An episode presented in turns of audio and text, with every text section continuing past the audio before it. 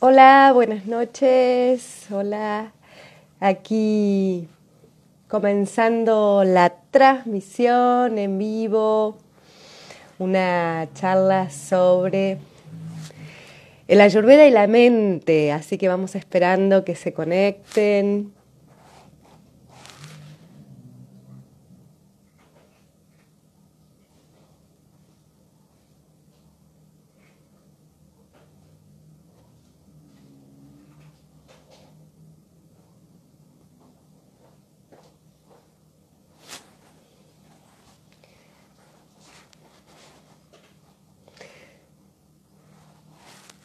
Muy bien.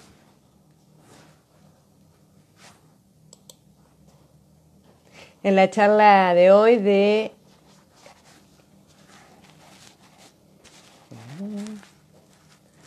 Ahí, ahí está. Esperando que María Descurra se una a nuestra charla. Ahí está llegando María. Ahí estamos. Hola María. Buenas, ¿qué tal? Bien, bienvenida. Muchas gracias. Bueno, un placer en este espacio de charlas que llamamos Sabiduría Compartida, donde venimos compartiendo eh, charlas sobre Ayurveda también, que surgió a través de este grupo de yoga que se fue formando en la virtualidad, a compartir eh, clases, eh, lo que empezó por 14 días desde casa, bueno, dijimos espacios de calma y ya van 140 días que vamos compartiendo ahí clases de, yoga y espacios de, de calma, meditaciones y bueno, todos los temas que van surgiendo para poder centrarnos, estar en paz, y desde el mismo grupo ha surgido, eh, bueno, las ganas de conocer sobre la Ayurveda, esta ciencia milenaria, y fuimos recorriendo distintos, eh, distintos temas, y hoy tenemos el honor de recibir en este encuentro a María de Escurra, ella es médica clínica, especialista en Ayurveda, mm, estudió en la Universidad de Maimónides y también fue sumando herramientas como la bioneuroemoción y las constelaciones familiares para poder eh, así también hacer en sus tratamientos a nivel individual y muchísimos cursos que María da y mucha gente de aquí que te conoce por los retiros que has dado aquí en la zona de la costa, María. Qué bueno, Muchas gracias. Así que está, bueno, muy contentas entonces de, de, estar aquí. Hoy queríamos hablar especialmente de la ayurveda y la mente, pero yo un poquito para que la gente te, te conozca también, quería saber, bueno, cómo fue tu recorrido de la medicina clínica, digamos, a ir por el lado de la ayurveda, la bioneuromoción, ¿cómo fue tu camino personal, ese recorrido que te trajo hasta aquí? Em, bueno, fue como fue variando, ¿no? Empecé primero cine en realidad y después no me gustaba tanto, después pensé pasarme a biología, que me gustaba mucho, y terminé en medicina, me encantó la carrera, y hice en la UBA, y después cuando terminé la parte de estudios y empecé a trabajar, no me gustaba, la verdad, mucho esa forma de enfocar la, nada en realidad, porque no me gustaba que estar noches sin dormir, tomando Coca-Cola a las 3 de la mañana para estar despierta en una guardia, eh, no me gustaba que al final uno estaba buscando resolver para poder volver a acostarse o porque no daba más y, o venía el paciente y decía quiero que me arreglen esto, como que alguien pudiera arreglarle desde afuera con pastillas y, y que la persona no tuviera que hacer ningún trabajo para transformar su realidad. Entonces, no me fue gustando esa forma de, de trabajar, eh, ni de vivir tampoco. Y ahí empecé un recorrido, empecé a estudiar un poquito de antropología, como ver otras formas. Y ahí en, ese recorrido eh, terminé en unos encuentros de mujeres en San Marcos Sierras, que fueron muy transformadores porque como que vi otra forma de enfocar la salud mucho más holística y mucho más amorosa, sobre todo porque era un encuentro para mujeres, pero para mujeres, hombres y niños, ¿no? No se buscaba excluir ni pelear, ¿no? Se buscaba simplemente conectar con lo femenino que todos tenemos dentro, los varones también, y, y entender que como que si nos salvamos, nos salvamos todos, no se puede salvar solo la mitad.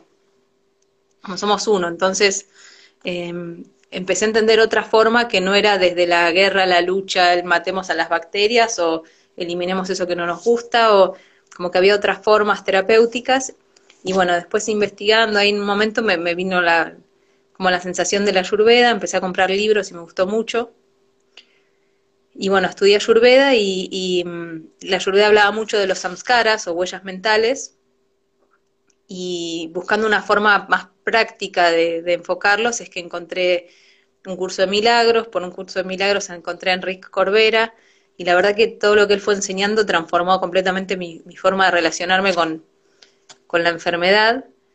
Y, y después en uno de los talleres con Enrique comentaron, bueno, ellos trabajan con el transgeneracional, pero comentaron de las constelaciones familiares, me compré un libro y después de, percibir lo que se sentía en el cuerpo, el nivel de sanación profunda que se consigue cuando uno integra eso que estaba separado, em, dije, bueno, no puedo seguir atendiendo si no incluyo esto. Entonces ahí se, se hizo una forma que, que, es la que mantengo hasta hoy en día, que es, bueno, los hábitos y el cuerpo, también cómo la mente influye en el cuerpo, pero también entender que todo esto ocurre por amor al sistema. Este, como que si uno no, no incluye a quién estoy mirando cuando tomo esta conducta, como por amor a quién hago esto. Cuando hablas de sistema, hablas del sistema familiar. Familiar, sí. Bien, bien. Y bueno, y hoy un poquito enfocándonos en esto de eh, la ayurveda y la mente, porque eh, tiene para la Ayurveda la mente una, una, digamos, incidencia en nuestra salud directamente. Claro, porque lo que se va a proponer es que no están separados, son simplemente diferentes niveles de densidad de manifestación de la información. Como que la información que yo soy se manifiesta en forma densa en el cuerpo en forma un poco más sutil en la mente y en la forma más sutil serían estos samskaras o huellas mentales que son patrones de interpretación de la información que, o desde donde se generan los pensamientos o las interpretaciones que lo que propone la Ayurveda es que eso se va con nosotros y cuando reencarnamos, reencarnamos a partir o desde esos samskaras esas huellas mentales más sutiles. Y después, detrás de todo eso está la conciencia que no se transforma, que es más sutil todavía. Justamente en una publicación eh, tuya que compartí en estos días, bueno, hablas un poquito de la, de la conciencia, de Buddha y del intelecto, esto de discernir a través eh, de nuestro intelecto, como ese el agni del intelecto, este fuego de nuestra mente, para discernir lo que entra y lo que no entra, lo que tomamos a través de nuestros sentidos. ¿Nos podés explicar un poquito cómo funciona entonces esta, esta mente? podríamos decir que la base de la ayurveda es la buena digestión. ¿sí? La digestión es la capacidad de, de algo que yo me alimento, algo que ingresa a mi sistema, mi sistema orgánico, mi cuerpo, mis órganos, ¿sí? todas mis partes, poder discernir qué de eso tengo que absorber y qué de eso tengo que eliminar. Eso sería la base de la digestión. Entonces, mantener una buena digestión es el, para la ayurveda como un, pilar para, para tener una buena salud. Entonces, uno de los lugares donde se va a buscar tener una buena digestión es en la digestión de la panza, ¿no? Poder digerir la comida que entra, cosa de que mi cuerpo, si hay algo que yo como que no le está haciendo bien, que tenga la posibilidad de eliminarlo, que no absorba cosas que le hacen mal. Eso sería uno de los puntos, que la, la digestión física optimice su función y con eso se va a trabajar con la alimentación, con ciertos hábitos, con especias, y el otro fuego digestivo con el que uno va a trabajar es con el que van a entrar la, información. O de, fondo, de fondo, de fondo, todo es información, todos son niveles de, vibración que aumentan o disminuyen eh, cualidades o tendencias en nosotros. Entonces, el otro lugar donde van a estar entrando información que van a alterar nuestras cualidades va a ser todos los otros sentidos, lo que escuchamos, lo que vemos, lo que olemos, cómo nos tocan y quién nos toca, entonces, al, poder digerir esa información, yo voy a poder también elegir qué dejo, del, qué dejo pasar, qué, qué, elimino de mi sistema. Como dice Hellinger, a veces hacer olvidos selectivos de ciertas cosas. Por ejemplo, todo lo que mamá nos haya dicho de papá, es muy saludable hacer un olvido selectivo, por ejemplo. Si tuvimos ese destino de, tener que servir de confidente a cosas que no tendríamos que haber escuchado. Entonces ahí es uno dice, bueno, un olvido selectivo esto, lo dejo, lo elimino, lo evacúo. Cuando no lo evacúo, por ahí me quedo con diarrea mental después peleándome con, con alguien, con una parte de mí básicamente, porque mi papá ahora viva o esté vivo o no esté vivo, ahora vive en mí. Yo soy mi papá yo soy mi mamá y soy mis abuelos, o sea que cualquier polaridad o cualquier persona con la que yo me esté peleando de mi sistema siempre me va a estar peleando conmigo de última. Eso me va a tener siempre en tensión. Bien, entonces nosotros vamos, eh, digamos, alimentando esta mente a través de la información que llega a través de nuestros sentidos. Y esta mente para el Ayurveda, entonces, eh, también tiene diferentes eh, constituciones, diferentes cualidades mentales en cada uno de nosotros. Sí, la, la, mente pertenecería al plano denso, como que estaría más, sería como más del palo del cuerpo, como del mundo de la separación. La mente podría ser un, instrumento sutil del, de, de, nosotros que nos va a enseñar, o sea, su objetivo es poder organizar separación en un mundo que en realidad no tiene separación. En un mundo que es como toda una sopa cuántica de energía, donde yo me muero, me descompongo, todas mis partículas todo el tiempo se están interactuando con el todo, yo todos los días pierdo partículas y meto partículas y es una ilusión esta, esta, esta, este cuerpo como algo separado y, y agrupado, ¿no? Entonces yo soy todo el tiempo, dejo de ser y sigo siendo a la vez, como que instante a instante me reciclo, ¿sí? Mi mente tiene la función de aprender a organizar separación en un mundo que en realidad no la tiene tan clara, tan claramente. Entonces, mi mente lo que va a empezar a hacer es un organismo que funciona creando separación. ¿Sí? Esa es su función. Por eso en el plano de la mente nunca va a existir el amor. Porque su función es crear separación, no unión. Entonces, mi mente, ¿cómo va a crear separación? Bueno, la primera separación está, bueno, estoy yo, no yo. Bien, Perfecto, y ahí tengo que empezar a generar más, más polos. Bueno, vamos a generar derecha e izquierda, vamos a generar frío y caliente, vamos a generar lo de arriba y lo de abajo, vamos a generar los de River y los de Boca, vamos a empezar a separar, a separar, a separar, a separar. Cuantos más separe, más categorías pueda mi mente organizar en el mundo, más posibilidad va a tener de operar sobre la separación, sobre el mundo de separación, sobre el mundo del tiempo. ¿Sí? Bien, lo que eh, es, lo que no es. una punta y la otra, los polos a ver, lo que pertenece y no pertenece a mi grupo de clasificación. Todo, todo va a tener forma, lo que la mente puede organizar. Todo va a ser. Todo es en un plano ilusorio, pero todo es. Todo es una entidad que yo puedo definir. Si la mente lo puede categorizar, es algo que tiene mm, forma. Bien, vamos a poner un ejemplo. por poner el frío y el calor. Sí, el frío y el calor. Entonces, como en realidad estoy operando sobre una masa total, que sería en este caso la temperatura, que no está separada, yo voy a elegir separar para una cuestión práctica y conveniente en frío o caliente. ¿Qué entienda yo por frío o por caliente? Puede ser más o menos según mi naturaleza, ¿no? Por ejemplo, yo puedo entender que, que frío es 21 eh, grados y una persona muy pita me va a decir, no, frío es 9 grados, no sé. Bueno, eso es personal, pero los dos entendemos lo que es el frío. ¿Sí? Y las dos son una separación, una categoría que en realidad no existe en sí misma. Estamos tratando de organizar algo que en realidad está todo unido, que sería la temperatura, y clasificar grupos que nos permitan operar sobre la materia. Así, si yo te pido un té frío, entendés que no te estoy pidiendo un té caliente. ¿Entendés a qué, te estoy a qué me estoy refiriendo? Pero en realidad, uno y otro existen como complementos. O sea, si yo no entiendo el frío, definitivamente no tengo caliente tampoco, va a ser solamente temperatura, no lo voy a poder definir. ¿Se entiende? Vamos a poner un ejemplo más concreto. Vamos a suponer que el bebé llora porque le duele algo. ¿Qué? No sé, ni siquiera me lo puede nombrar. Le duele algo. ¿Sí? O cuando le preguntas a la persona, ¿qué te pasa? Estoy mal. Bueno, es como demasiado vago, gordo. O sea, si no pones categorías, no sé cómo ayudarte. Me tenés que definir un poco qué te duele, por ejemplo.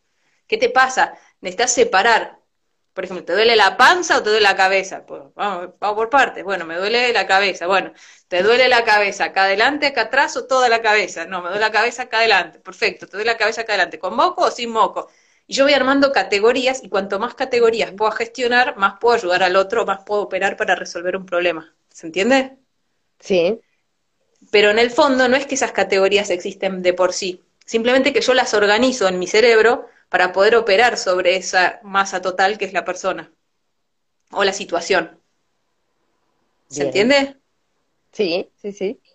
Pero una siempre va a traer incluida a la otra. Por ejemplo, yo no puedo entender la derecha si no construyo al mismo instante la izquierda. ¿Sí? No, no puedo entender la, la derecha si yo no construyo al mismo momento la izquierda. Si no sería todo, todo derecha, sería como lo mismo. Bien. Entonces, una cosa que hace la mente y no se da cuenta, no nos damos cuenta, es que la mente organiza separación, pero luego queda atrapado en eso.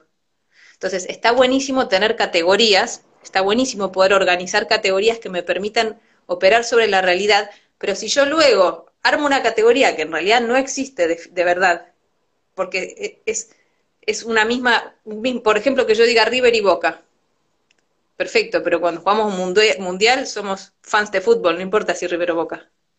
Yo lo separé en River y Boca en un momento para que sea práctico jugar acá en Argentina, pero después cuando somos argentinos somos todo el mismo equipo. ¿Por qué? Porque voy aumentando o disminuyendo el tamaño de la categoría en la que agrupo. Y si ni me interesa el fútbol, me da igual que sea de Argentina o de Nigeria, básicamente es amante o no amante del fútbol, me da igual. Y ahí entonces amante del fútbol agrupé cuatro mil millones de equipos. En cambio, uno que sabe fútbol va a ver ese grupo amantes de fútbol lo va a ver subdividido en mil. Si esa persona amante del fútbol subdivide en mil y luego dice a los de Boca los vamos a llamar buenos y a los de River malos o al revés, y voy a generar una lucha ahí, esa lucha no tiene sentido. Porque es una categoría que esa misma persona está armando y que depende una de la existencia de la otra. ¿Se entiende? Sí, sí, sí, ahí estoy atenta a ver las preguntas si la gente iba entendiendo y comprendiendo esto de cómo nuestra mente entonces va armando la... Dicen que está clarísimo, mirá, dicen que está clarísimo, que está clarísimo cómo entonces va aprendiendo este, la mente. Bien, entonces la mente, para responder a la pregunta por la que empezamos, que vos me preguntabas si la mente tenía cualidades o era afectada por cualidades, la mente pertenece al mundo de la, separación, digamos, y es la encargada de crearla de alguna forma, y la forma en la que, una forma en la que se puede organizar la separación es a través de pares de cualidades, que es la que toma la ayurveda para crear todo el sistema de la ayurveda. Entonces va a crear el ayurveda 20 pares de cualidades del tipo frío, pesado, seco, seco húmedo, eh, frío, caliente, eh, pesado, liviano, eh, rugoso o áspero y liso, va, a armar un montón de categorías, ¿sí? Que lo mismo, son básicamente armar arbitrariamente dos polos entre nivel de rugosidad, cero y mucho, y voy a hacer la ilusión de que son dos separados, pero en realidad son los dos extremos de una misma vara. Como en una regla que mide del 0 al 20, digo, bueno, el 0 lo voy a llamar categoría bueno y al 20 lo voy a llamar categoría mala, y es la misma categoría, es la misma regla, no puedo separar. ¿Se entiende? Entonces, la mente va a generar esas cualidades. Cuantas más de esas yo puedo agrupar, si no las juzgo como buenas o malas, cuantas más categorías yo pueda agrupar, más opero sobre la realidad y sobre mi cuerpo. Por ejemplo, si yo agrupo cualidades de mi cuerpo, digo, bueno, mi cuerpo tiende a irse hacia lo caliente, ácido y... Mm, bueno, caliente y ácido, perfecto. Entonces voy a tratar de comer el polo contrario. Si estoy en 20 en acidez y en calor, voy a tratar de irme a cero en mi alimentación y en mis hábitos. Voy a tratar de comer alcalino y frío. Y compensar que tiendo a, polarizarme de este lado. ¿Sí? Eso sería en el nivel físico. Entonces voy a tratar de, reconocer qué cualidades acumulo, buscar la categoría complementaria de esa misma regla y tratar de sumarla en el día a día. Lo que no suele pasar es que en la mente opera de la misma manera. Si yo me tiendo a polarizar al feminismo, voy a tener que salir a amar hombres. Porque sé que tiendo a polarizarme al lado contrario y excluir a mi complemento. Entonces, en todas esas cosas donde nos quedemos peleando de un lado, lo que tengo que hacer es sumar de la energía complementaria para volverme un ser completo. Por ejemplo, si yo busco, soy una mujer que está enojada con los varones, entonces, bueno, ¿cómo hago para no voy a buscar un varón que esté enojado con las mujeres, porque ese solamente valida mi categoría. Voy a ver si puedo conseguir una forma de vincularme que sea desde el amor y que me haga dar cuenta que esa brecha en realidad no existía. ¿Entendés? Buscar cosas del cotidiano donde mi mente también se queda peleando con el, lado, con el número cero, con el lado complementario de la regla. Y si tengo que traer, tengo que incluir, tengo que darme cuenta que yo puedo ir y venir en esta regla. Solamente que tiendo a acumular más de uno que del otro.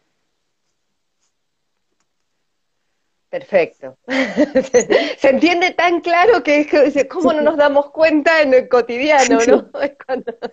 lo explicás tan claro que hasta parece fácil, María. El tema, el tema después es en lo diario, ¿no? Lo vemos afuera, lo vemos en las grandes cosas y lo vemos en lo interno, esto de este, cómo nos estamos polarizando todo el tiempo y peleando y manifestando afuera toda esa pelea este, interna. Mira, acá dicen, María, explicás todo tan sublime, llegué tarde y aún lo entendí. sí, chicas, va a quedar guardado para las que quedaron tarde, chicas y chicos. ¿eh? Entonces, ¿y cómo reconocemos eso que estamos acumulando, hay una manera de poder reconocer qué es eso que está acumulando, eh, que estamos acumulando en nuestra mente, entonces. Sí, vamos de vuelta, como de todos los planos, ¿no? lo, primero y más importante es no armar identidad en eso. ¿No? Decir, por ejemplo, puedo decir, bueno, ah, yo tiendo a, a que me, a, a, que prestarle mucha atención y gastar mucho de mi energía en mirar fútbol y, comprender y decir yo, papá, papá. Está bueno, pero yo no soy eso, simplemente es una tendencia de algo que me gusta. Entonces, para que no quedarme fijo y armar una identidad así, me voy a conseguir un amigo que sea fan del básquet y a otro que no le gusta el deporte y más o menos compenso y me, tengo mis amigos con los que veo fútbol, pero entiendo que no es todo lo que hay y que no está mal el que esté en el lado complementario. Si soy de, de derecha, voy a buscarme un amigo de izquierda y voy a aprender a quererlo y entonces ahí me vuelvo completo. Vamos a subrayarlo esto. No está mal el que esté en el lado complementario, ¿no? Porque es lo que tendemos a hacer y a estar ahí y defendiendo esa postura. Y que además el otro me, ayuda a, que haya una postura que definir, porque si yo no tuviera nadie del lado contrario, se cae mi... Se, se va a caer mi definición. ¿Entendés? Porque no existe por sí misma. Entonces, lo interesante es que yo sí o sí necesito que el otro ocupe un lado complementario, sino con quién discuto, ¿Cómo, armo la diferencia entre el frío y el calor, si son todos la misma temperatura o no la puedo organizar a la temperatura como ítem. Entonces, esto uno lo va a hacer en, todo, en todos los niveles. El, el, la bioneuroemación lo que trabaja es buscar excesos. O sea, yo puedo tener preferencias, ¿sí? Ahí no tengo, por ejemplo, a mí no me gusta el helado de zamballón y me gusta más el helado dulce de leche. Perfecto, ahí preferencias. Pero cuando voy a la heladería, no voy a prender fuego a la heladería porque hace un helado que a mí no me gusta. Tiene el derecho a hacer el helado que se le cante y yo tengo el derecho a no comerlo si, si no quiero. Es una preferencia, yo puedo elegir qué helado comer. No está mal que exista otro sabor. ¿Sí? Sí. Ahora, en, en, en, cuando yo me, saco, ya sea me enojo un montón, o me da un montón de miedo que me paralizo, o me da un nivel de drama que es absurdo por una situación que está ocurriendo, es un exceso emocional. ¿Sí? En general uno pierde su centro. Lo que se puede dar cuenta es que quedó, que es como que se, se, se tumbó del centro para un lado. Eso es lo que se llama quedar polarizado. Me, tuve una reacción que ya no era adaptativa, porque, por ejemplo, si alguien me, quiere invadir mi espacio personal, está muy bien que yo le diga, vamos a poner, ni, ser tan violento, vamos a suponer que viene mi perro y se pone para acá y me empieza a lamer la oreja, ¿no? Como, bueno, todo bien con el amor, pero bueno, espacio personal, gordo, o sea, como yo tengo mi espacio, vos tenés el tuyo, hay momentos de mimos y hay momentos que quiero mi espacio. Pero no necesito ser agresiva para decírselo, pero sí puedo ser firme. ¿Sí? sí. Yo puedo tomar una postura porque tengo una preferencia. Por ejemplo, no tengo ganas de que me estén lamiendo la oreja ahora. Es una postura. ¿Sí? Entonces, bueno, la cucha. O andase lo que quieras, pero déjame en paz. Entonces ahí me mantengo una postura. ¿Sí? Eso sería una respuesta orgánica o adaptativa. Que yo tengo una preferencia, te, la puedo manifestar y hago un acuerdo con el perro. Ahora, si yo me saco y lo quiero matar al perro, bueno, ahí mi respuesta ya no es más adaptativa, ya no me está funcionando para que yo resuelva una situación. De hecho, mi respuesta en sí misma se vuelve un problema. Ahora, tengo dos problemas, que me quedé sacado o que lastimé al perro porque me quería dar un beso.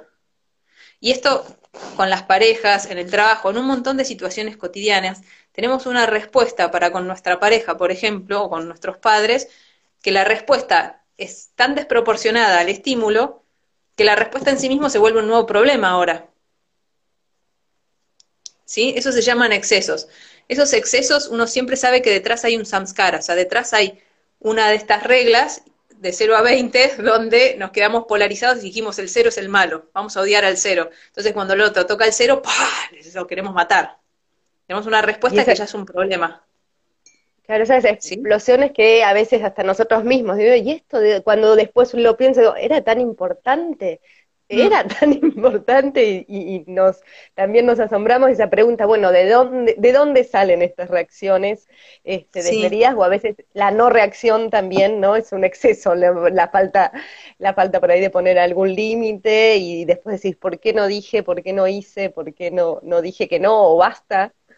Sí, lo que, lo que nosotros podemos hacer si estamos haciendo un camino de autoconocimiento y nos queremos transformar a nosotros mismos es no ser indulgentes con nuestros excesos. No importa que yo los pueda justificar, no los voy a justificar. Uno hace un acuerdo con uno mismo. Si mi respuesta fue tan excesiva o tan violenta que hizo daño al otro, mejor no la justifico. Eso me va a permitir mucho más autoconocimiento que el justificar, bueno, lo que pasa es que me dijo que yo qué querías que hiciera, ¿no? Bueno, no. Perfecto ameritaba un límite quizás, pero no necesitaba ser violento yo para poner ese límite. Entonces, me, lo puedo preguntar. Cada vez que noto en mí una respuesta excesiva, la respuesta excesiva puede ser exceso de enojo, exceso de, de, cualquier cosa, ¿sí? Puede ser comer de más, puede ser fumar de más, puede ser tener sexo de más, puede ser enojarse de más, miedo de más, puede ser ayudar de más, ¿sí? Donde uno se da cuenta que ya se, como que se fue del centro y empezó a tomar conductas que son perjudiciales para sí mismo o para los demás y no está pudiendo decir basta esa, o sea, no le está pudiendo decir basta a su propia mente con esas conductas, casi como una adicción emocional. Ahí está buenísimo, en el momento en general no lo vamos a poder ver al principio, pero cuando pasa y estamos solos con nosotros mismos y llega el momento de la verdad, ahí está bueno no justificarla. Entonces ahí uno dice, bueno, me, centro y trato de ver si puedo descubrir qué es lo que me hizo saltar, qué, qué, disparó ese samskara, qué, cómo, qué, es lo que hizo que eso salte. Entonces respirando, tratando de, no perder el contacto con la respiración para no volverse a ir, puedo ver cuál era mi reclamo. Por ejemplo, es que no me escucha, o es que no me ve, o es que, bueno, entonces me lo tomo, me lo apunto. Y esto es un reclamo que yo hago recurrentemente en muchas escenas en mi vida. ¿Es, es, algo que constantemente genero? Capaz que sí. Entonces ahí también puedo mirar para atrás. ¿Es también algún reclamo de mi mamá o de mi papá o de mis abuelos? Mira, capaz que sí. Bueno, ¿cómo puedo empezar a darlo? ¿Cómo me lo puedo empezar? ¿Cómo me puedo reconocer o escuchar o acompañar a mí mismo o a otros si quiero, ¿cómo empiezo a darlo a, ese, a eso que, siento que me falta? Desde poner límites hasta escuchar, abrazar, eh, reconocer. ¿Cómo puedo generar yo eso que siento que está faltando en el sistema? Bien, un acto de, presencia y de conciencia a, nuestra vida eh, constante, ¿no? Poder volver a, estar ahí para, para observar nuestras reacciones es el, punto de, el punto de partida. Bien, hay una pregunta que estaba dando vueltas ya desde eh, charlas anteriores que eh, tenía que ver con el tema de los doyas y y eh, la mente, ¿sí? Los doyas eh, van a tener distintas formas de, actuar eh, de, acuerdo a esas cualidades que, este, que están en desequilibrio o que tienden, digamos, a desequilibrarse. Sí, yo en, la mente no, no, soy, explico un poco de los doyas, pero no soy fan de quedarnos, es demasiado simplista los doyas para la mente, pero es una muy buena primera aproximación. O sea, yo cuando explico la mente de bata, pita o cafa, del aire, del fuego y de la, del agua, muchos dicen, wow, me estás describiendo. Está buenísimo, es un primer paso como para, para ver, ¿no? Porque uno lo que está viendo es, siempre el autoconocimiento es tratar de ver en dónde nos polarizamos, básicamente, y ver si podemos eh, integrarnos. Entonces, sirve mucho para ver primeras polarizaciones, pero la verdad es que después la, la, mente sería más prudente evaluarla si uno quiere ver tendencias desde la carta natal.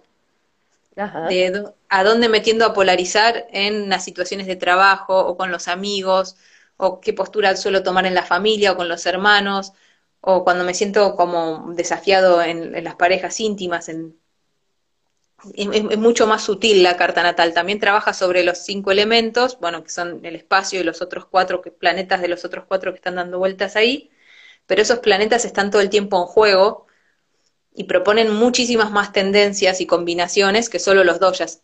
Para el cuerpo sí sirven los doyas, porque uno busca, es mucho más, más, más rústico, digamos, más burdo el trabajo. Quiero ver qué darle de comer.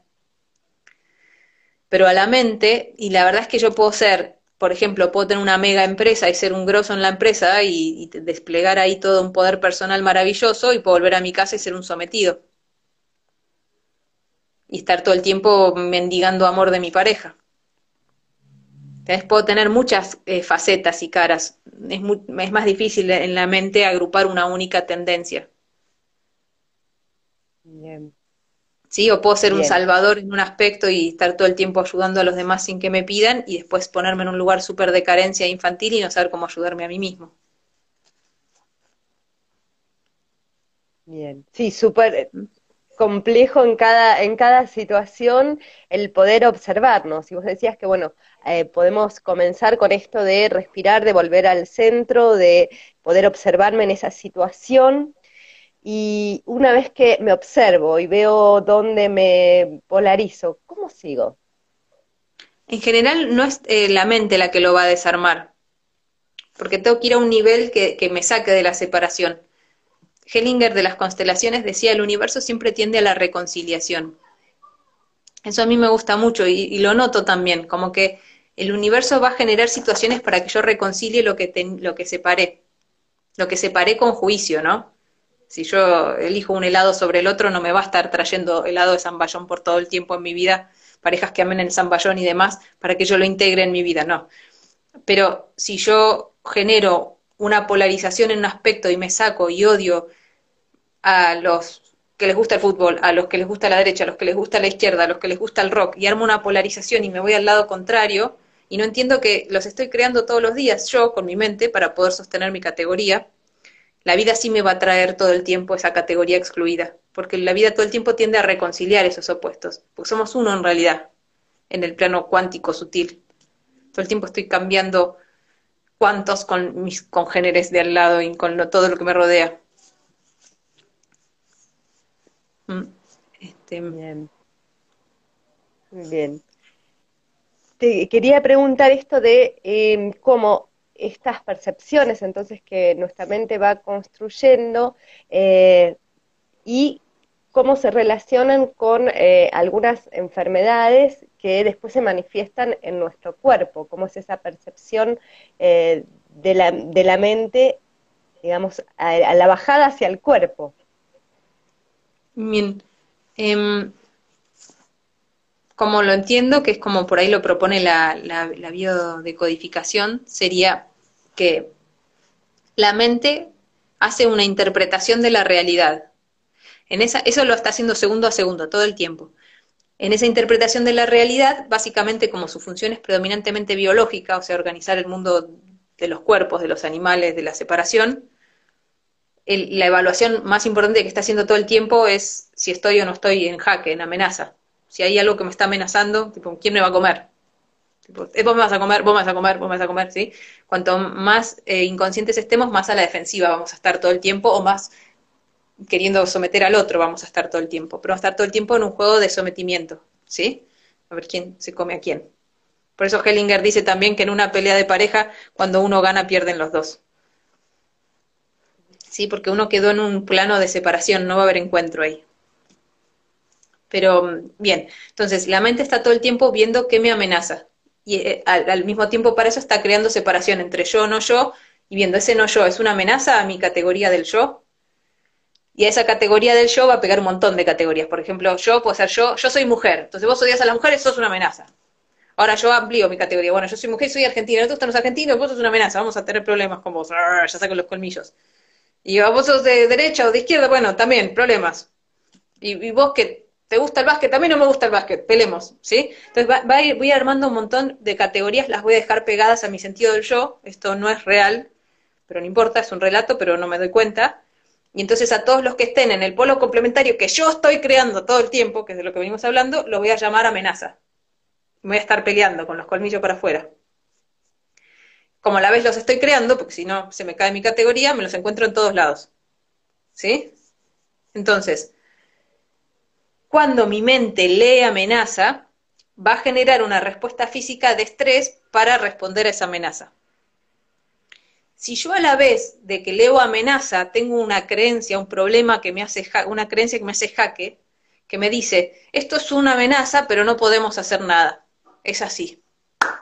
No nos queda otra que sufrir. Entonces, voy a tener una interpretación de amenaza y voy a tener una creencia que me bloquea la acción. ¿Sí? Entonces, nosotros cuando sentimos una amenaza, lo biológico es, bueno, confronto, puede ser desde un nivel de conciencia alto, que es, voy y le digo al otro, mira, discúlpame, cuando eh, me comes el sándwich que me traje a la oficina, no está todo bien. Te pido por favor que respetes mis cosas. Y hago una confrontación, no necesito ser agresivo, pero puedo ser firme igual. Y me voy a tener un poco de palpitación y un poquito de transpiración porque yo sé que estoy confrontando una situación. También me puedo ir, pues si sabes que me tenés harto con este trabajo, que no me aumentás, que qué sé yo, ya lo hablamos 18 veces, no funciona, bueno, me voy, chao. Y te dejo el sándwich. Te dejo el sándwich, quédatelo, sí. Yo me voy a hacer, me voy a poner una panadería, chao. Entonces, eh, tengo una postura que es confrontar, una postura que sirve. En esas dos yo estoy tomando una actitud para resolver. Cuando yo tengo bloqueado, porque vamos a suponer que soy hijo de inmigrantes y mis abuelos llegaron a este país sin hablar el idioma y los abusaron de todas las maneras posibles porque eran extranjeros que no hablaban el idioma y no tenían papeles, y yo tengo una creencia de que para sobrevivir y que tu familia sobreviva tenés que bancarte un montón de estupideces, o porque sos mujer te tenés que bancar un montón de estupideces, o porque sos, no sé, católico o judío o persa o turco te tenés que bancar un montón de estupideces.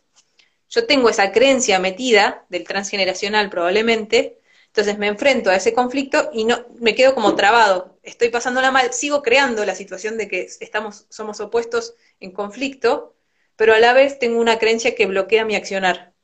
Entonces no hago nada. Me quedo ahí sometiendo, como que el plan C, viste, en el perro es me confronto, huyo o me pongo patita para arriba y pido que ruego que me duela poco. La postura C, que es esta de me pongo patitas para arriba y me aguanto, que en, Argentina, que somos campeones de la queja, es me aguanto pero me quejo, a ver si algo cambia. Eh, esa es la que genera que el cuerpo se haga cargo y el cuerpo va a tratar de resolverme literalmente el problema que la mente le dice que tiene haciendo un síntoma. Entonces, siempre que tengo un síntoma, está bueno preguntarme qué aguanto que no quiero aguantar y una vez que lo hago claro, que es algo que es contemporáneo con el síntoma, no algo que pasó hace 20 años, algo que está pasando cuando aparece el síntoma. ¿Qué estoy aguantando que no quiero aguantar en realidad? Y ahí me puedo preguntar, ¿y por qué lo aguanto? ¿Qué creencia tengo que me bloquea que yo pueda actuar de otra manera? Y lo loco es que un montón de veces, vamos a suponer que yo me hago cargo de mi mamá porque tengo un conflicto, una creencia de que sí o sí tengo que hacerme cargo, pero en realidad no quiero, pero estoy obligada, porque ¿cómo voy a hacer? Porque soy la hija, tengo que hacerme cargo. Toda una pelea interna, termino con artritis reumatoide, todos los dedos chuecos porque no me puedo ocupar. Y de golpe un día trabajo y me doy cuenta que en realidad la quiero mi mamá y me, hago cargo porque tengo ganas de hacerme cargo. Bueno, se me acabó la artritis reumatoidea. O me voy y no me hago cargo, no importa qué postura tomo. Confronto, le digo, mamá, me tenés la pelota llena, te voy a conseguir a alguien que te charle y vos le charlas y yo vengo y me ocupo de todo lo demás. Así encuentro una solución, confrontando, oyéndome, o aparece en vez de la sumisión el siguiente nivel de conciencia que es la aceptación. Que es como que me rindo a eso, que me rindo que ella es así, que yo no la voy a poder cambiar antes de que se muera y que la sigo queriendo y que le deseo el bien. Y entonces voy a tratar de hacer cosas para que esté bien, aunque quizás nunca lo esté, porque va de acuerdo a mi naturaleza. Eso sería otra opción y me rindo a eso. Dejo de pelear, dejo que mi mente no se esté más peleando con eso, quejándose con eso. Y muchas veces cuando uno hace eso, no genera un cambio en el exterior, como que la gente para afuera, si lo ve, dice, bueno, sigo haciendo lo mismo, pero lo hago desde otro lugar. Entonces no me hago un síntoma porque mi cuerpo no cree que me están sometiendo con una pistola para que me haga cargo de algo que no quiero hacer. Y, puedo, puedo darme cuenta que soy yo la que lo está eligiendo, la que lo está creando, porque vivo en el 2020, puedo elegir, no estoy en un campo de concentración. Perfecto. Que, me, quedo, así, que, me, queden las que me conocen, que que me quede sin palabras así escuchándote. Un placer también, totalmente. Eh, quiero ver, de paso, porque quedé, no le di ni bolilla tampoco a las preguntas que aquí Belén del otro lado nos está ayudando a ver si Hablando, hablando de perros que entran, ahí está, ahí, pasó mi perro, también no le importó nada, que estemos en la charla, nada, tiró la, puerta abajo, todo. ahí está. Eh, a ver si puedo encauzar con alguna de, las preguntas. Eh, uy, hay un montón. Eh, preguntas, desde por qué estamos tan polarizados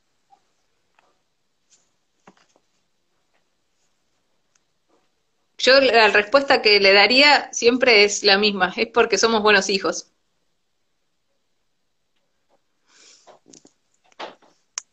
Vamos a elegir el Y porque es, son, es algún lugar donde nuestra mamá, nuestro papá o nuestros abuelos quedaron polarizados. Por ejemplo, en, en, en casa, a mi, a mi abuela, la izquierda, los comunistas, asesinaron a toda su familia. Entonces mi abuela quedó con mucho dolor y mucho enojo con la izquierda.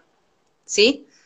Entonces, la herida que traemos es una polarización entre la derecha y la izquierda con mucho dolor generado por un polo hacia el otro.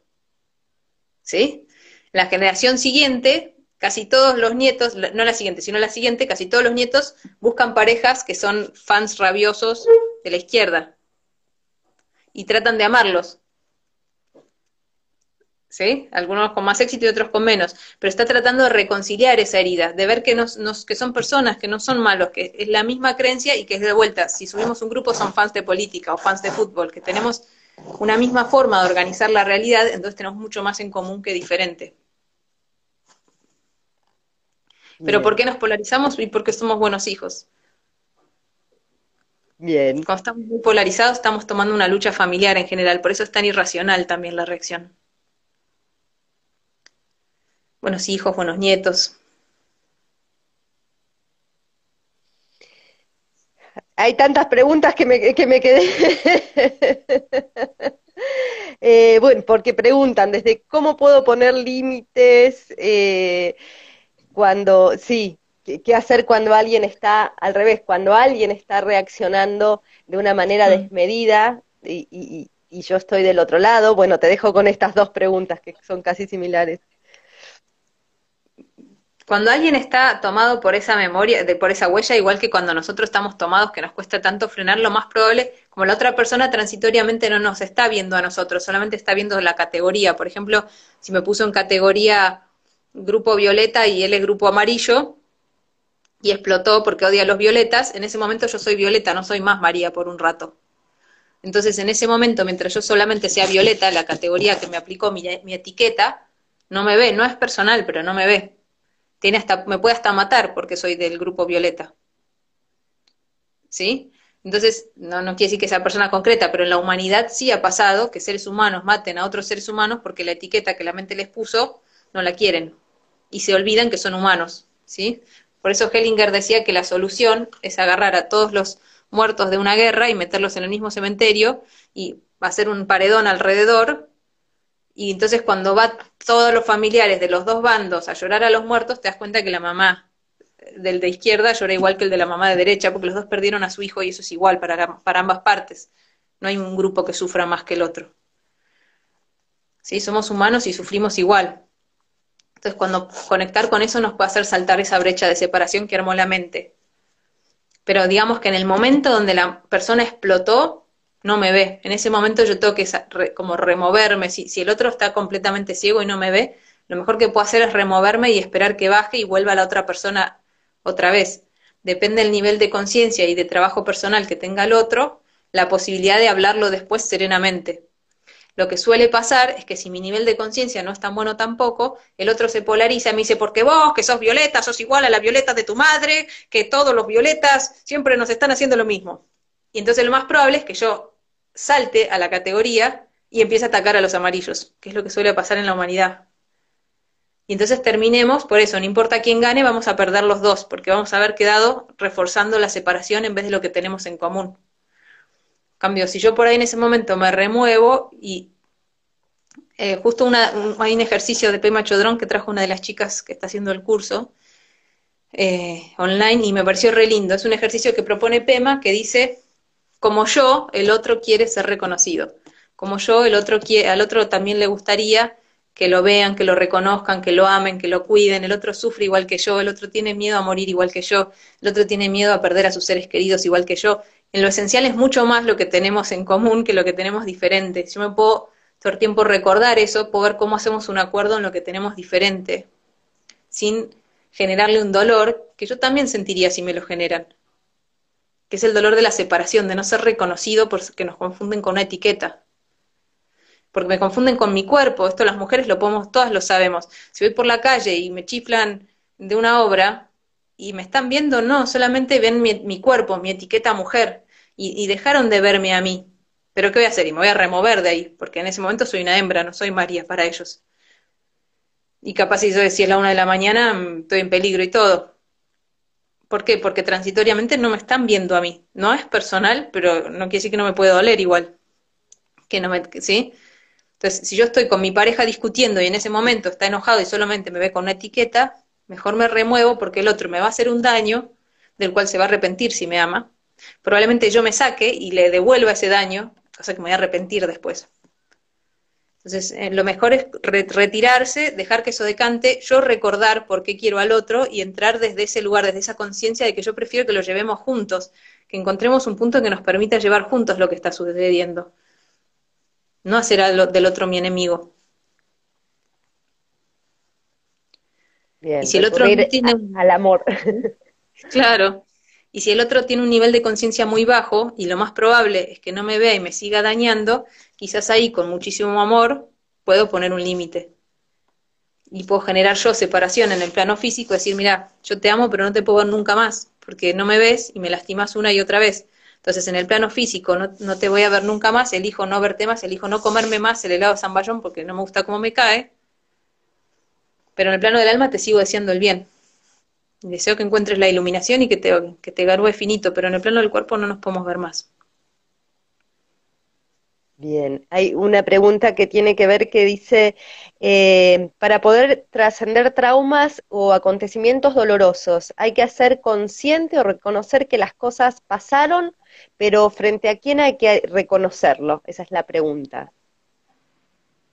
Mm, las constelaciones hablan de ver, hablan de verlo, como de darle un lugar. Y también darle un lugar al dolor, que es lo que solemos excluir. El excluido más común en todas las familias es el dolor.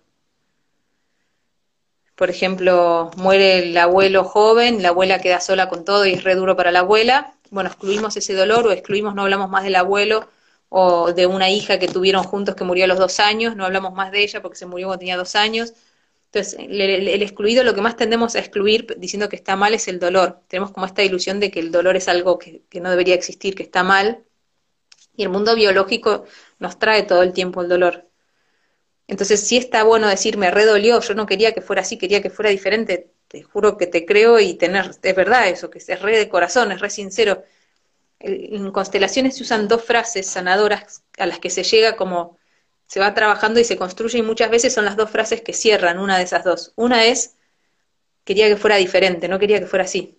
Eso es algo de corazón que todos podemos decir. Empezamos una relación de pareja, le ponemos toda la onda, salen los samskaras de cada uno, nos generamos dolor y la pareja se termina.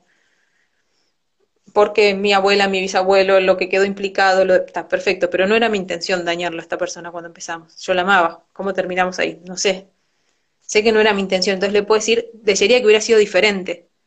Eso es súper de corazón. Y el otro gran dolor o la otra gran frase sanadora es, no quería que se vaya.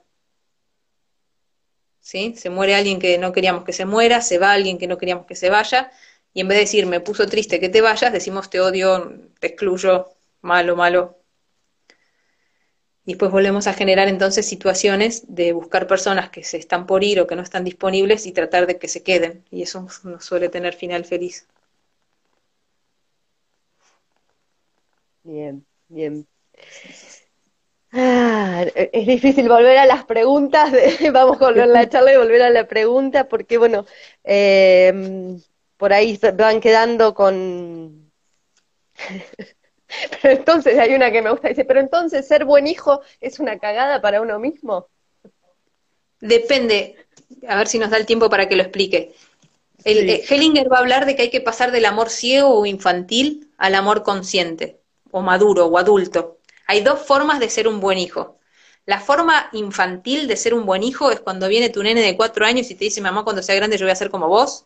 Y vos decís, oh, Dios mío, no. O decís, ay, qué simpático porque tu nivel de conciencia no, ve la que le viene, porque todavía no viste toda la sombra que traes. Pero digamos que si uno ya empezó a trabajarse y atisbó lo que trae para trabajar, cuando el nene de cuatro años te dice, cuando sea grande quiero ser como vos, decís, Espero que no. Primero espero que yo, para cuando vos seas grande, yo haya trabajado el grueso de esto. Y después que espero que vos seas libre, sin limitaciones, que vueles, que seas pleno, que seas el ser de luz que venís a ser. Entonces, todos hicimos esa promesa de niños. A mamá, a papá o a alguno de los abuelos, o al tío excluido, o al hermano o al hijo no reconocido, o al hijo abortado. Algo estamos cargando por nuestra familia, por amor. Entonces, eso sí es una cagada, digamos, porque porque Hellinger dice que es como una tragedia griega donde volvemos, no sé, mamá abortó a su primer hijo a los 16 y no dijo nada, y después nací yo y me dijo, vos sos la mayor, y yo no soy la mayor, soy la segunda después de un abortado. Entonces, ¿qué hago? Cuando tengo 16 me quedo embarazada y aborto. O lo tengo y se lo dejo a mamá para que me lo cuide, compensamos. Como sea, es una historia que no, no nace de mi propia creación, que nace de una información que, que me excede y que viene bajando como un río. ¿Sí? Cuando uno lo ve y le incluye y le da un lugar, ahí puedo elegir quiero o no quiero embarazarme, porque hay una posibilidad que me embarace como mamá a los 16. ¿Y ahí qué hago con ese hijo? ¿Lo quiero tener? ¿No lo quiero tener? ¿Qué significa? Mamá, ¿cómo te sentiste como abortaste? No excluyamos tus sentimientos. ¿Cómo te sentiste? No, me sentí horrible, siempre me pregunto qué hubiese pasado con ese hijo. Bueno, entonces ahora me voy a cuidar el doble. A estar re atento para no repetir esa historia de dolor. Porque incluí la historia e incluí el dolor. ¿Sí? Ahora, la forma de ser un buen hijo por las malas es yo como vos. Vos lo hiciste, yo lo sufro como vos. ¿Sí? Es la historia del mártir. No sirve para nada y solamente duplica el dolor de una generación a otra. Acá un aborto, acá también, acá también, acá también, acá también. Acá un abuso, acá también, acá también, acá también. Acá lo abusaban sino sexualmente en el trabajo, lo explotaban, lo estafaban, acá también, acá también. Eso es ser un buen hijo por las malas. Y ahora, ser un buen hijo por las buenas es decir, mamá, veo tu dolor, veo lo que significó para vos el dolor de ese primer hijo, yo le voy a dar un lugar a ese hermano por amor a vos, voy a tomar mi lugar como, mi, como el segundo hijo y voy a dedicar una parte de mi energía y de mi tiempo para contarle a otras personas que están en una edad sexualmente activa sobre lo que es la responsabilidad de estar jugando con una fuerza que crea vida y lo que eso implica y cómo no se puede matar a la ligera esa vida sin ninguna consecuencia, todo tiene consecuencia. Entonces voy a ver si ayudo a la gente a aprender a honrar la vida y a honrar su cuerpo. ¿no? Entonces puedo usar algo bueno, por ejemplo. Y a cada persona que yo ayude en esa dirección se la dedico a mi mamá y a mi hermano mayor, por ejemplo. ¿Sí? Eso sería ser un hijo por las buenas, es tomar eso que quedó doliendo, verlo, incluirlo y usarlo como, aunque duela, usarlo como un motor o una fuerza que me permite ir un paso más allá en, en honor a eso que pasó, por amor a ellos. Bien. Acá varias de las preguntas van a cómo empiezo, por dónde empiezo, empiezo por un libro, empiezo por cómo empiezo. de, distintas maneras voy leyendo ahí las preguntas, pero eh, es como desde dónde se empieza a, con este ovillo ¿no? que tenemos a tirar del hilo. ¿Con qué herramientas eh, recomendás comenzar primero, María? Bueno, a mí en lo personal los videos de Corbera me ayudaron un montón. La verdad que son como una piña. O sea, no es sutil, ¿no? Pero fueron una piña que me vino bien. Como que me, un montón de creencias que tenía se me derrumbaron. Y me parece que tiene como un muy buen don para hacer ese primer escalón, ¿no? De, decir, hacete cargo, hacete cargo. O sea, si querés repetir, repetir, pero hacete cargo, estás repitiendo, nada, basta de quejas. Es la propuesta de él, como basta de quejarse, salir de de la posición de víctima. Entonces es un muy buen primer paso, que es dejar de justificarte, de quejarte, que no tengo tiempo, que es que mi mamá, que mi papá, que mi cuñado, que la guerra, que los inmigrantes. Basta de quejarte, elegí una postura y empecé a transformar tu realidad, hacete responsable y llega hasta donde llegues. Y después por ahí la generación siguiente llega un poco más, pero elegí, elegí accionar. Entonces, él me parece un re buen primer recurso. El recurso de fondo de fondo siempre va a ser hacerse responsable, no machacarse, ¿eh? porque machacarse no es hacerse responsable, es reforzar el ego de víctima. No. Entonces es, me hago responsable. ¿Qué es eso? Es decir, si bien no estoy creando conscientemente toda mi realidad, voy a jugar el juego como si la estuviera creando. O sea, la estoy creando desde mi inconsciente, desde la información de mi árbol, pero no importa. Voy a jugar el juego por un tiempo como que yo estoy creando todo esto. Entonces me estoy peleando con alguien, yo estoy creando esta pelea. ¿Por qué? Atraigo a una persona que me saca. Ok, yo traje, va a ser, yo traje al otro estoy de novio y mi novio me pegó. Yo me pegué a través de mi novio. ¿Quiero seguir pegándome a través de mi novio? No. Bueno, entonces no lo elijas más a ese. Deja de pegarte a través de tu novio. Deja de crear una realidad donde te generas maltrato a través de los demás. Libera a los demás de ser tus maltratadores. Chau, chau, gracias. Ya no te necesito. Ahora decidí que voy a solamente elegir personas que me hagan bien. Empiezo a cultivar cosas que me hacen bien. ¿Sí? A ver si da el tiempo. Pero bueno, una chica que vino a, a, a trabajar, me acuerdo que se estaba yendo a pelear por un, porque las minas estaban contaminando el arroyo en el norte del país. No, que yo voy a ir allá porque no sé qué, las pancartas, todo, así que tenemos que hacer rápido la consulta porque estoy saliendo para la marcha, para pelear por el arroyo. Y la chica fumaba, se drogaba. Vos estás contaminando tu cuerpo, dañándolo, tratándolo sin amor, teniendo por ahí relaciones sexuales con personas que no te aman, que no te honran, y, y, y, y querés atacar a los que contaminan la tierra, vos contaminas la tierra. Empezá con vos. Vos sos hoy la que está contaminando tu pedacito de tierra, que es tu cuerpo. Entonces, en vez de señalar afuera, todo eso que estás criticando afuera, empezá preguntándote, ¿y yo cómo soy un poquito así también? Ese es un muy buen primer paso. Este tipo me saca, ¿por qué? Porque es mandón, como yo soy mandona también a veces. Si yo puedo ver cómo soy parecida y lo empiezo a transformar en mí, uh, pero voy a pegar un salto en autoconocimiento en dos años, es otra persona. María, muchísimas gracias. Eh, María ya empieza, tiene un montón de cursos que podemos hacer online, aprendiendoayurveda.com, ahí es su página, se pueden informar de todos los cursos para poder eh, realizar y recorrer este camino de autoconocimiento de la mano de María Love, te dicen aquí mis compañeras de yoga, ¿eh? María Amor, porque realmente es desde el amor y desde la comprensión tan profunda. Eh, te agradecemos un, un, montonazo por esta charla, por esta, estas eh, cachetazos de despertar, así que nos vas dando, es como un cachetazo y una caricia, un cachetazo y una caricia, así que eh, recomendamos ampliamente eh, todos tus, tus, cursos, que bueno, ahí vi que ya está por, por comenzar uno que, que estaba, me anoté la fecha y todo, que soy tan prolijita, pero después pierdo las cosas, que inicia ahora el 15 de agosto, era un curso de eh, la Ayurveda y la, y la mente, que es la primera parte, pero bueno, se van a, a poder informar allí en la página, ¿verdad? Sí, sí, sí, ahí está el mail para escribirle a Luciana, mi, mi coequiper, que les va respondiendo cualquier duda también.